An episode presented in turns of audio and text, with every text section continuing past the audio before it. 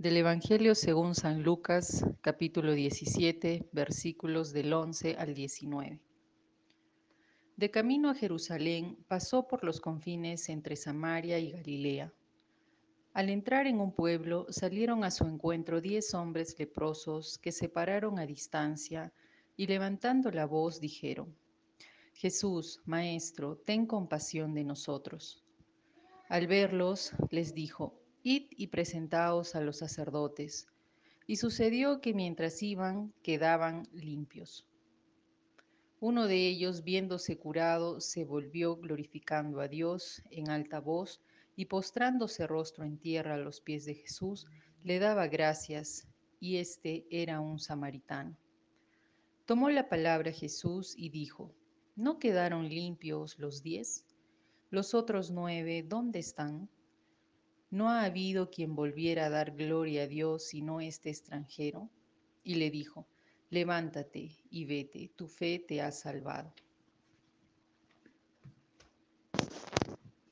El Evangelio de hoy nos habla sobre diez leprosos que fueron sanados, pero solo uno de ellos regresó para dar gloria a Dios.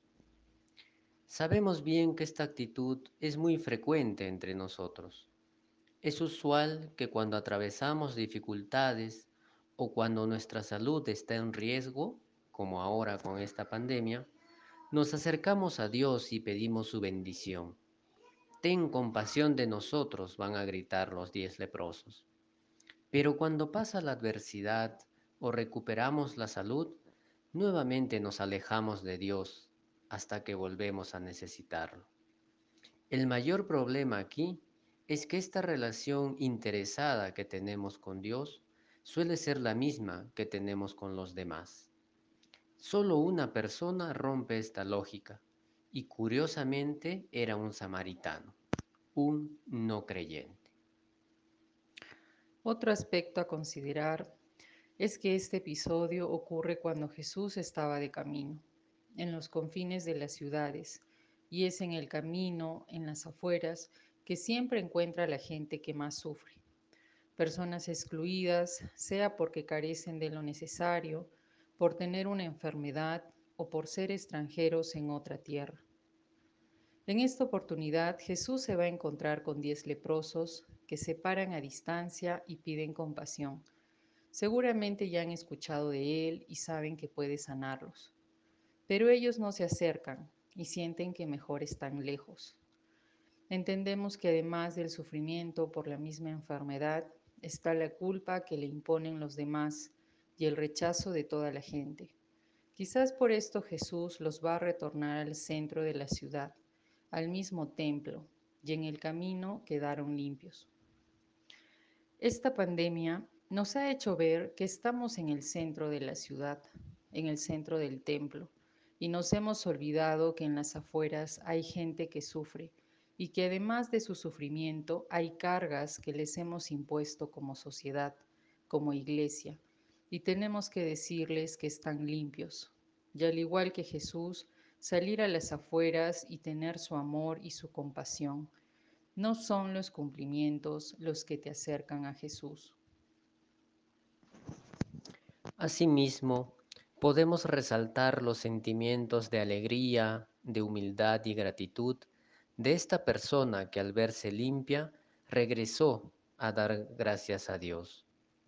Solo uno de los diez leprosos reconoció que fue ese encuentro con la persona de Jesús lo que lo transformó. Entonces reflexionábamos, recuperar la salud no necesariamente nos lleva a tener un encuentro con Jesús, como a los otros nueve. La lepra era una enfermedad tan dura en aquel tiempo como lo es ahora el coronavirus. En todo caso, podemos superar el coronavirus o hacernos inmunes a este a través de una vacuna. Esto sería muy bueno, pero el verdadero milagro será este encuentro profundo con Jesús, que nos transforma la vida y que nos libera, que nos permite tener un corazón agradecido en todo momento, para reconocer cada mañana que hemos recibido todo. El Evangelio dice que uno se vio limpio y regresó. Los demás no se vieron limpios. Quizás este leproso samaritano tenía un corazón más dispuesto.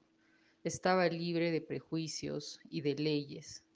El ser extranjero, ajeno a las creencias y tradiciones, quizás esto le permitió dejarse limpiar también. El sufrimiento no solo estaba en su cuerpo, sino en su interior, y cuando él se siente limpio de todo ello, va a correr y a postrarse a los pies de Jesús. Ya no está a distancia, ahora está cerca. No olvidemos que fuimos leprosos. Regresemos al lugar de ese encuentro con Jesús. Agradezcamos siempre todo lo que hemos recibido y ahí de hecho encontraremos también a otros que sufren.